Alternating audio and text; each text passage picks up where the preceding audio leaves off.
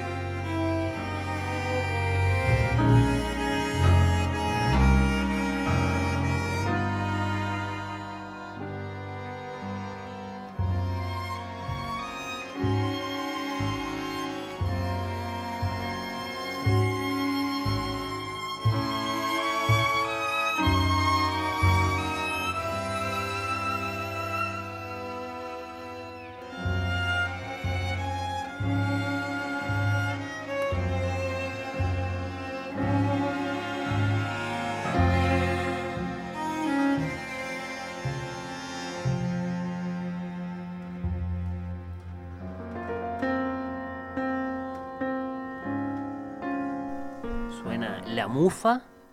¿Saben cómo se llama? Esta composición de Martín Pujín, bandoneonista, referente de La Mufa y compositor. ¿Saben cómo se llama? Esta composición camerística, tanguera que estamos escuchando se llama Onetti.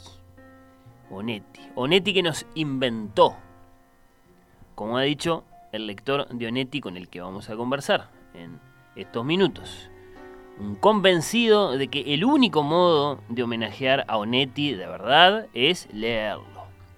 Nada de qué grande Onetti, nada de sí, claro, el premio Cervantes Onetti, nada de el novelista mayor de nuestras letras, todo eso no, leerlo. Leerlo o releerlo. A Onetti, a Onetti que nos inventó. Así como inventó, continúa diciendo este lector de Onetti, la noche en ese largo y fenomenal tango que es el final de El Pozo. Ahí en el fondo, lejos, un coro de perros, algún gallo canta de vez en cuando al norte, al sur, en cualquier parte ignorada. Las pitadas de los vigilantes se repiten sinuosas y mueren. En la ventana de enfrente, atravesando el patio, alguno ronca y se queja entre sueños. Pero toda la noche está inapresable tensa, alargando su alma fina y misteriosa en el chorro de la canilla mal cerrada, en la pileta de Portland del patio. Esta es la noche. Y entonces, sí, esta, este lector de Onetti está convencido de que el único modo de homenajearlo es leerlo y estoy seguro de que eso es lo que nos va a decir Rafael Mandresi a partir de este momento. Rafael, un abrazo, gracias por acompañarme. Hola, buenas noches Fernando un gran gusto estar contigo otra vez y de estar con, los oyentes y de estar en esta noche. Creo que mejor, eh, el mejor cierre de un día del libro, un día uruguayo del libro, un día nacional del libro, después de haber este, hace poco más de un mes tenido el Día Internacional del Libro. ¿A vos te sensibiliza uno más que el otro? Bueno, eh, el Día Internacional del Libro tiene para mí lo suyo, porque es el día de mi cumpleaños, pero aparte... ¿Vos naciste el mismo día que Shakespeare, en serio? Porque viste que Shakespeare eh, nació y murió un 23 de abril, y vos también, bueno, vos este, naciste un 23 de abril. Porque eh, estamos hablando de otro calendario, pero... Eh, o sea, es el, Día Internacional del Libro, según tengo entendido, tiene que ver con, Shakespeare, con Cervantes. Eh, y en realidad este, ninguno de los dos eh, nació el 23 de abril, pero en fin, este, a mí de todas maneras me, encanta porque es el malentendido que me hace festejar el día de mi cumpleaños, que no tiene ninguna importancia en cuanto a mí respecta, con cosas realmente importantes como por ejemplo este, los libros, la lectura, los textos, la escritura y y en fin, este, la creación escrita. Bueno, quiero que sepas que a partir de ahora el Día Internacional del Libro es también, por lo menos para mí, el día del cumpleaños de Rafael Mandresi, no me lo voy a olvidar más. estoy seguro. Eh, queda, queda, queda dicho en este momento. Bueno, eh, Rafael, a mí me impresionó mucho, no recuerdo ya en qué conversación, eh, tu, tu, tu, juicio sobre Onetti, ¿no? Tu, tu, valoración, tu sentimiento de lector ante la obra del creador de, de, Santa María. Entonces, bueno, en este recorrido Onetti no podía faltar, era estación obligada y tenía muchas ganas de, de escucharte. Te voy a dejar que vayas por donde vos quieras en tu valoración de Juan Carlos. Bueno, este, yo en primer lugar a mí me da un poco de vergüenza eh, eh, participar en esto junto con gente que sabe. Yo no, no, no soy ni crítico, ni, eh, ni, ni, ni, teórico, ni he estudiado literatura, yo soy simplemente un, un lector eh, y un lector contumaz, este, de, en particular de, de Onetti, que es un tipo que me cambió eh, a partir del momento en que empecé a leerlo, me, me, me, me cambió la, la, manera, la manera de leer este, hmm. y la manera de entrar en, en, la literatura y en, y en los mundos eh, y en los mundos creados por, eh, por, por, la ficción. Yo, yo, este, yo he leído todo, ¿no? Netti, de, de, de absolutamente A ver, Rafael, sí. Tenemos una pausa en la conexión con Rafael, a ver si vuelve, si vuelve. Eh, bueno, se toma su tiempo, como el creador de Santa María, que a veces también se toma sus pausas para contarnos, mmm, bueno, mmm, detalles baladíes, detalles sin importancia en la vida del Arseno, de Brausen lo que sea, y después vuelve a la sustancia de la novela. Bueno, no, no voy a molestar yo con mis comentarios demorados, lentos, tortuosos de las lecturas de largo aliento de, de la narrativa de, de, Juan Carlos. Lo quiero escuchar a Rafael, a ver si lo tenemos. Creo que lo. Sí, ahora creo, que estoy, de, creo que estoy de regreso. Ahí está, ahí está, te dejo volver. Este, no, lo, lo decía este, que, que yo este, hace muchísimos años, décadas, que, que leo Onetti que, y que empecé a leerlo en, en, en, a través de los cuentos en particular en una edición de, de, Corregidor, de la editorial Corregidor de Buenos Aires, eh, de, de, los cuentos que en aquel momento eran completos, pero que después eh, dejaron de serlo porque Onetti seguía escribiendo en aquella época. Y, y bueno, y que después este, me, me, metí en las novelas, me metí en, los, eh, en las novelas cortas, los largos, en fin, como, como, como se quieran clasificar, este, y, y que no he dejado de leerlo desde entonces, de leer lo que para mí es, eh, desde, desde muchísimos puntos de vista, una, una aventura lectora que, bueno, como, como decías en la, en la introducción, eh, es una aventura lectora que yo no estoy seguro hasta qué punto sigue eh, emprendiéndose, eh, más allá de que, por supuesto, el nombre de Juan Carlos Sonetti es un nombre que, que por lo menos en Uruguay, más allá de Uruguay también, este, todos o casi todos o muchos conocemos y que se recuerda eh, como este, un gran escritor, un gran narrador, eh, se habla del premio Cervantes, se recuerda, eh, entre otras cosas, su relación con Idea Vilariño, etcétera, pero no estoy tan seguro de que se lea realmente tanto como se lo recuerda y, yo soy, por supuesto, un convencido ferviente de la necesidad, la necesidad. En realidad no, no, en esto no hay necesidades, pero sí de la, el, el de sentido. la importancia de, de leerlo, sí, este, sí. De, leer este escritor que es, que para mí es el Río de la Plata, ¿no? Hmm. Mirá, yo te voy a decir mi impresión. Yo creo que muchos de nosotros, eh, lectores, eh, tenemos presente a Linacero, tenemos presente el Pozo, tenemos presente ese personaje inaugural, y algunas eh, de, sus, de sus noches, como aquella en la que intenta reconstruir un sueño muy loco, llevando a su mujer a la Ramble, qué sé yo. Y después eh, nos ha costado mucho y acaso eh, hemos, hemos, hemos renunciado a la aventura de salir en busca eh, de Onetti de un modo grande. Eh, una cosa que, que yo sentía y pensaba mientras te escuchaba es que, claro, sí, vos decís, yo leía todo, le, leí todo Onetti, leo todo Onetti, eso tiene un sentido, si hay una gran unidad en la obra de Onetti, ¿no? Si hay una cosa que atraviesa todos los libros de Onetti, que después otro dirá cuál es, pero, pero esa unidad está ahí, uno la siente.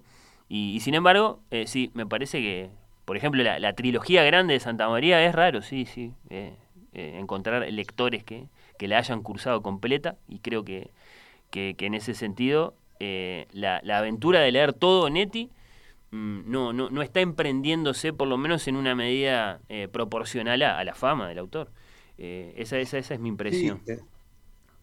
Sí, sí, yo, esa es la impresión que yo tengo también. Este, de, y, ahora que hablas de la, de la trilogía grande de, Santa María, incluso dentro de, esas tres grandes novelas, eh, que, no, que, no, son las únicas, no son los únicos textos de Onetti donde está Santa María, por supuesto, pero que son el, el, la apoyatura, la base fundamental de, la creación de, ese, de esa ciudad este, imaginada. Eh, probablemente la menos leída de esas tres eh, sea la, que para mí, por lo menos, es la, más apasionante, que es la, primera, o sea, la vida breve. Sí, sí, eh, se conoce más el astillero, probablemente el astillero sea la que tenga una, mayor fortuna crítica, en particular a, partir del juicio de alguien de quien, de quien vas a hablar más adelante, como Emir Rodríguez Monegal, que instituyó en cierto modo el astillero como la obra fundamental de, de Onetti y, y, junto a cadáveres este, también, pero de las tres grandes novelas, junto con esas dos, me parece, a mí personalmente me parece que La vida breve es una genialidad absoluta. Eh, y que es, digamos, donde se inaugura el ciclo de, de Santa María, eh, que después, después de esas tres, vuelve en, este, por ejemplo, en Dejemos hablar al viento y en otras y en, otras, este, en otros relatos más, más breves. Eh, y,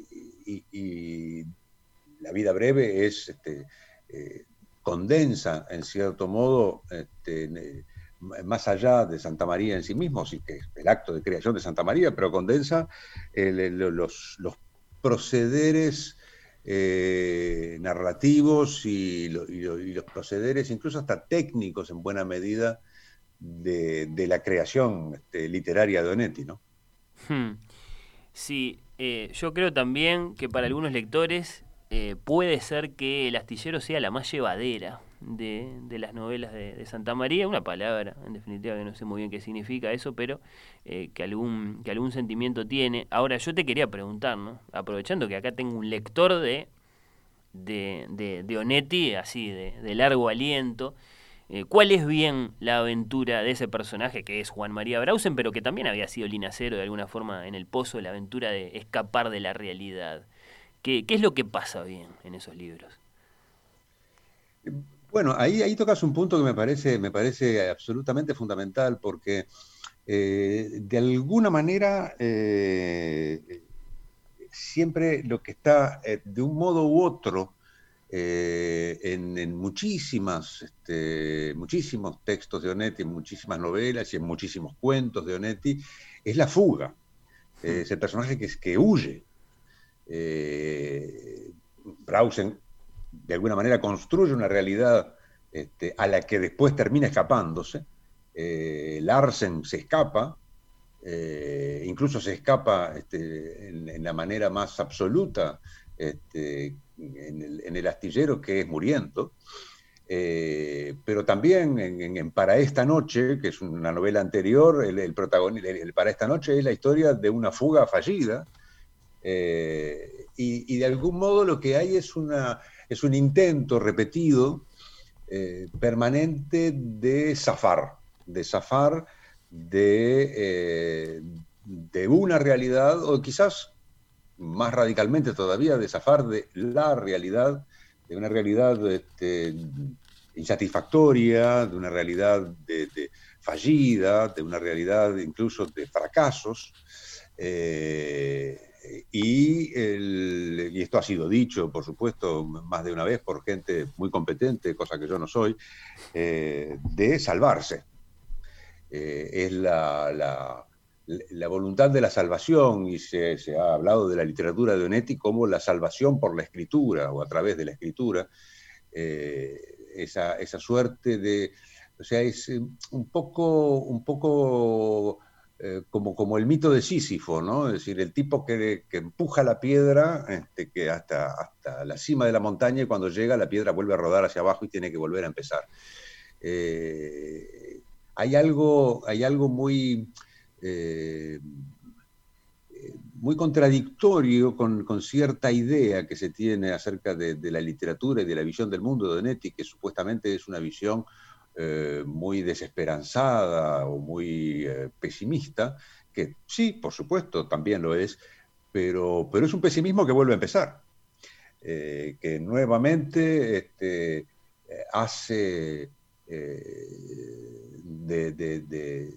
de, flaquezas una fuerza y sin, sin, resignarse o, quizás este, un poco resignándose, pero pero retoma, este, retoma los caminos de, de, atravesar una, una, realidad que no es difícil, que no es catastrófica, eh, sino que es como gomosa, como, como, hmm. como espesa, como densa y, básicamente insatisfactoria. Es decir, este, la, la, humanidad es insatisfactoria eh, y sobre todo la humanidad masculina es insatisfactoria en, eh, en el mundo de Onetti y, de lo que se trata es de sobrellevarla, de sobrellevarla a través de la ficción y de sobrellevarla a través de las mujeres en buena medida. Hmm.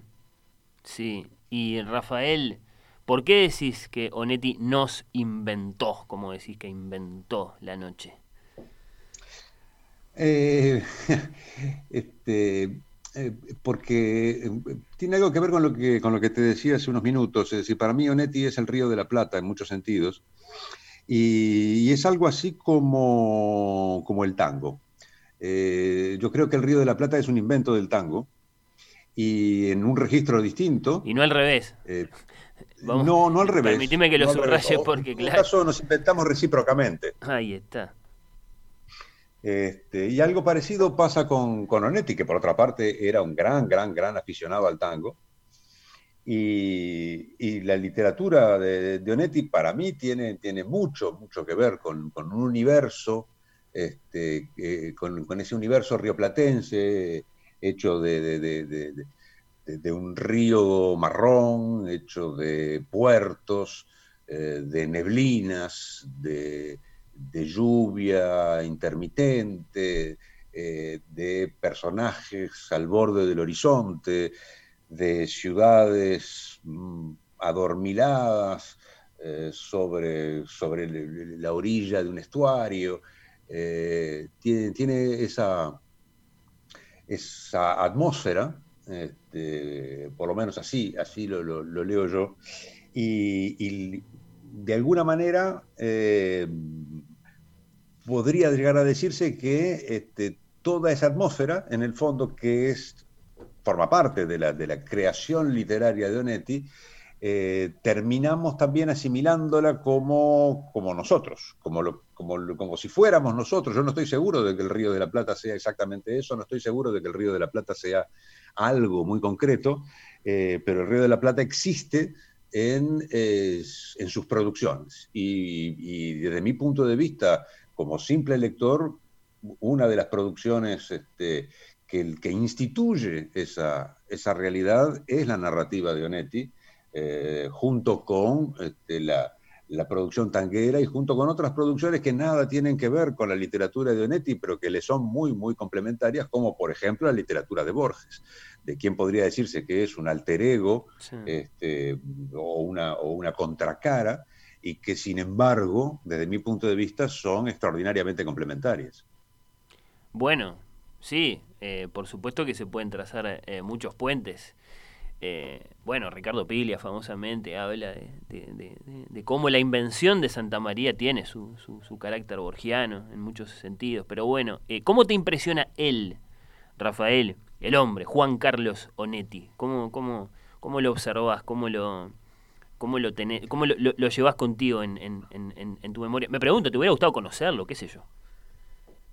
Bueno, yo tuve, yo tuve, no, lo conocí, me hubiera gustado, sí, me hubiera gustado conocerlo, yo personalmente no lo conocí, pero tuve una, un, digamos, un contacto indirecto con, con Onetti, porque yo Este, tengo desde hace muchísimo tiempo algunas veleidades de, escritura también. Y una vez, eh, por eh, relaciones personales, me tocó eh, conocer a la hermana de Onetti, a Raquel Onetti. Y este, con, la, con la inconsciencia y con el atrevimiento que dan este, los 17 o 18 años, que yo tenía en aquel entonces. Y los fervores de la lectura. Le di un, un cuentito que yo había escrito y, ella se lo dio a Onetti, este, se lo pasó a su hermano, a Juan Carlos, en Madrid, eh, y aparentemente le interesó este, ese cuento y resulta que yo tengo en mi biblioteca un ejemplar de eh, Cuando entonces, la penúltima de las novelas que escribió Onetti, con una dedicatoria y una cartita de, don Juan Carlos, que yo presumo habrá escrito allá en la Avenida América, donde vivía, en su cama, este, entre botellas y, novelas policiales, eh, donde daba cuenta de que aquel textito infame, en realidad, que yo le había mandado, este, le había parecido este, eh, lo suficientemente digno de, eh, de interés como para decirme, eh, siga escribiendo, este, muchacho, que tal vez algún día haga algo decente. Ah, pues yo no creo que Benetti eh, dispensara fácilmente ese tipo de cartitas, ¿eh? Me, me, me, gustaría verla. En algún momento no te voy a combinar acá que le saques una foto ni nada, pero me gustaría mucho encontrarme un día con, con esa carta y con ese ejemplar. Pero, pero me faltó la respuesta a la pregunta. Onetti él, Juan Carlos, ¿cómo, cómo lo observas? ¿Qué, imagen tenés de él?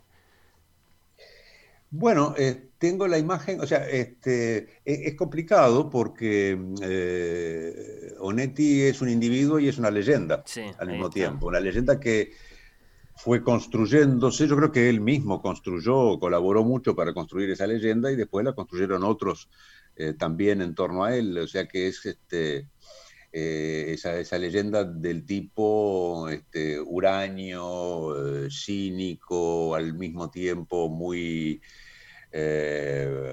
muy afectivo, según, según se dice, este, el, noctámbulo empedernido, este, recorriendo los cafés. De, de, Montevideo y de Buenos Aires, supongo yo que a partir de allí habrá creado el, el, famoso Café Berna, de, donde paraba el doctor Díaz Grey en, Santa María. Eh, pero, pero lo veo, eh, lo veo en el fondo, eh, por lo que yo puedo conocer, en esa mezcla de, de leyenda y de, y de, individuo concreto. Te diría que es, este, es algo así como eh, como el montevideano de, la generación de, mis abuelos. Eh, es como, la encarnación de un Montevideo que seguramente ya no existe, o por lo menos este, existe mucho menos que, en otros tiempos, y que, eh, permitía, permitía ciertas cosas que ya no permite. Ese Montevideo que permitía, por ejemplo, eh, trabajar en una agencia de noticias y ser el mayor novelista de, habla hispana, eh, que permitía emborracharse hasta las 5 de la mañana en el Café Metro, eh, con una barra de la que formaban parte, entre otros, este, Carlos Maggio, Maneco Flores Mora, y ser este, jefe de redacción este, de, de, marcha y escribir este, artículos eh, extraordinarios en ese mismo semanario y después este, y casarse tres veces y, en fin, casarse con la prima. Eh, es decir, un, este, un, mundo entre, entre salvaje y, y espléndidamente bohemio. Eh, que, que, me hubiera gustado a mí conocer y que me hubiera gustado frecuentar. Quizá también tenga que ver con eso mi, mi afición por la literatura de Donetti. Bueno, bueno. Rafael, te despido con esta última pregunta. Va mañana el aventurero de las librerías, convencido de que hay que leer a Onetti después de escucharte. ¿Qué elige para leerlo? Vamos a suponer que nunca lo leyó, que lo leyó, pero no se acuerda de nada. No importa, y va a leer, lo acabas de decir, al novelista mayor de la lengua española. Tomás, García Márquez, Vargallosa. No tienen nada que hacer. Bueno, dale, nombrale una, dos, tres cosas. No, respecto de ese juicio, los oyentes habrán comprendido y me sabrán disculpar, es, este, es absolutamente subjetivo. Este, ah, son los que valen. Pero, ¿qué, podrían, qué podrían empezar leyendo? Bueno, por un lado están, este, está lo que uno este, recomienda o podría recomendar este, siempre, que es El Pozo, eh, la, primera novela o novela corta de, eh, de Onetti, que es, este, que es sencillamente una maravilla. Y, si no está eh, la, otra novela, que es la que él había dicho, dijo más de una vez, que es la que más amaba, como Los Adioses. sin embargo, yo tal vez lo que recomendaría es entrarle por los cuentos, como, como me tocó a mí, no, no por una decisión que yo haya tomado, simplemente por casualidad, pero me parece que no es una mala manera. Y allí en los cuentos este, ir a, leer El infierno tan temido, eh, tan triste como ella, eh, La cara de la desgracia, o eh, Jacob y el otro, que, este, que también es Jacob y el otro es probablemente como cuento es lo que más se acerca en lo que yo he leído. Claro, estamos en Santa María. Eh, podría ser, sí, podría ser la, la, la, perfección, ¿no? Es decir, este, este, o Bienvenido Bob, que también, Bienvenido Bob ah, es, este, es una de las, de las síntesis este, eh, mayores de, la, de la cuentística. O sea, eh, Onetti es un gran cuentista, este, no solamente es un gran novelista, sino que, por lo menos en mi opinión, es un estupendo cuentista, de manera que eh, tal vez podría el lector que vaya mañana a la librería este, hacerse de la edición de los, de los cuentos completos que está este, publicada por, por, Alfaguara, y en este caso sí son completos, eh, y allí tiene este, por dónde entrar en varios, en varios lugares a la vez y seguir luego este, hasta, hasta animarse a, a hincar el diente en la vida breve, que a partir de allí es un viaje del que no se vuelve. Bueno, bueno, bueno. Eh, me gusta Jacobi el otro. Eh, en Bienvenido vos valoro mucho el humor de Onetti, que es, una cualidad importante también, aún en este escritor aparentemente tan desesperanzado.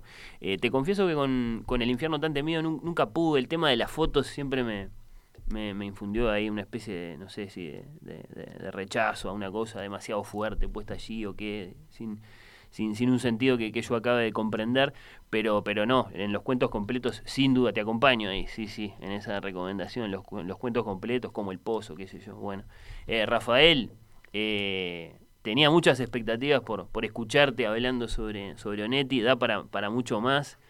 Capaz que un día le tenemos que dedicar un programa completo, pero me quedo muy, muy contento por, por este encuentro, por estos minutos. Te, te los agradezco mucho. Un abrazo feliz, Día del Libro para vos.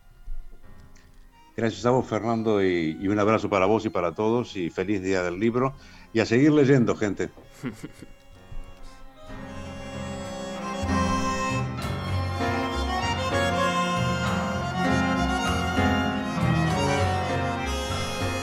Qué lujo escuchar a Mandresi, dicen por acá. Esta es Graciela, muchas veces estoy de acuerdo. Eh, él dice, no, yo un atrevido. Lo que pasa que en realidad esta es una conversación entre lectores, más allá de que un lector sea un estudioso, otro sea un escritor y otro sea solo un lector. Es una conversación entre lectores, de eso eh, se trata. Leí a Onetti por primera vez el año pasado, hace poquito, bueno, bien, con La vida breve, un libro heredado de mi abuelo. Ah, maravilloso, me capturó. Bueno, un lindo testimonio, el de Rodrigo, esperanzador. Eh, no todo el mundo cae derrotado con la novela mayor de Onetti. Y según Rafael, la más maravillosa de las tres de la trilogía de Santa María. Bueno, estoy evitando algunos mensajes porque son puro elogio y la verdad eh, me avergüenza. Eh, pero bueno, me, me, me, pone muy contento, no les voy a negar. Felicitaciones por compartir. Bueno, qué sé yo, mira las palabras que usan, son muy fuertes. Después algunas demandas de libros bueno, y reclamos de escritores que deberían estar presentes en este repaso. Alguien pide a Carlos Roxlo, por ejemplo. Deberíamos recordar a Carlos Roxlo con su Andresillo, el mejor canto a los humildes escritos en tierras americanas. Muy buen programa, dice Teresa. Tiene razón, que debería estar Roxlo, que además emprendió, miren ustedes, hablando de salir a recorrer la literatura uruguaya y preguntarnos si tenemos o no tenemos una gran literatura. Roxlo es uno de aquellos que en su momento, mucho tiempo atrás, emprendió una historia de la literatura uruguaya. Eso no, no se ha hecho, por lo menos recientemente, no se ha vuelto a hacer una historia de la literatura uruguaya. Eh, es grande la figura de Roxlo, claro que sí, y por supuesto que sí, que es negligente, es injusto este repaso. Bueno, 091 525252 Vamos a poner, antes de la siguiente pausa, otra música y vamos a regalar otro libro.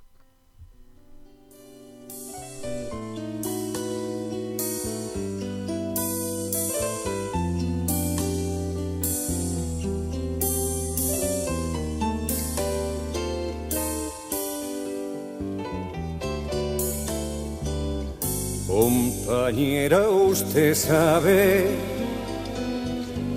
puede contar conmigo. No hasta dos o hasta diez, sino contar conmigo. Si alguna vez advierte que a los ojos la miro. Bueno, este se lo regalo al primero que lo reconozca. 091-525252. Lunes 11 de febrero. Solo me faltan 6 meses y 28 días para estar en condiciones de jubilarme. Debe hacer por lo menos 5 años que llevo este cómputo diario. Como ya lo reconocieron, demasiado rápido. No me dejaron leer dos palabras. Bueno, debe hacer por lo menos 5 años que llevo este cómputo diario de mi saldo de trabajo. ¿Verdaderamente preciso tanto el ocio?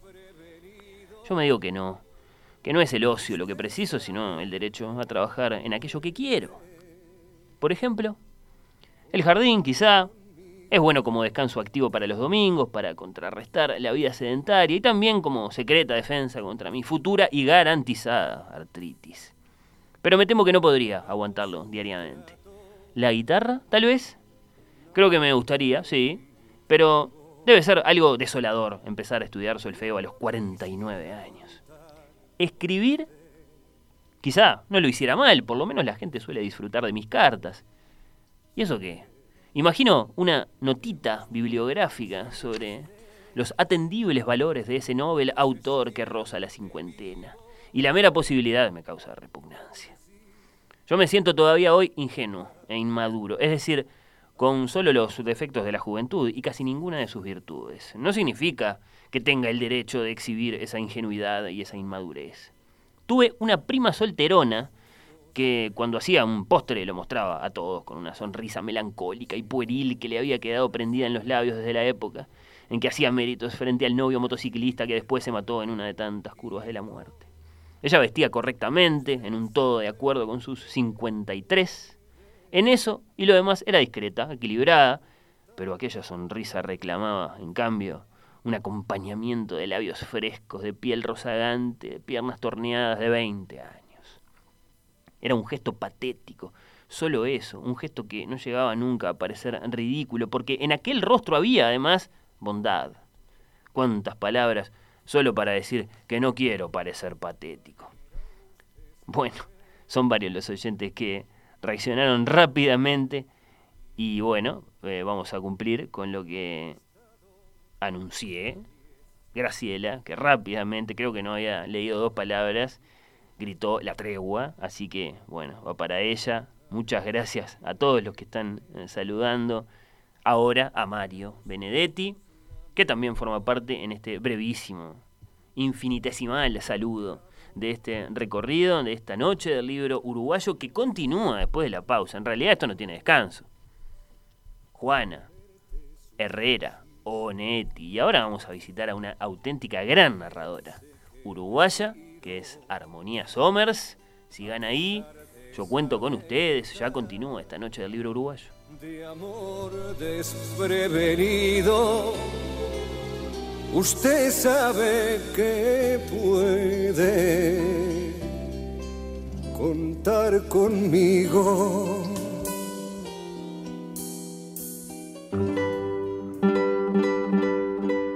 La noche del libro uruguayo.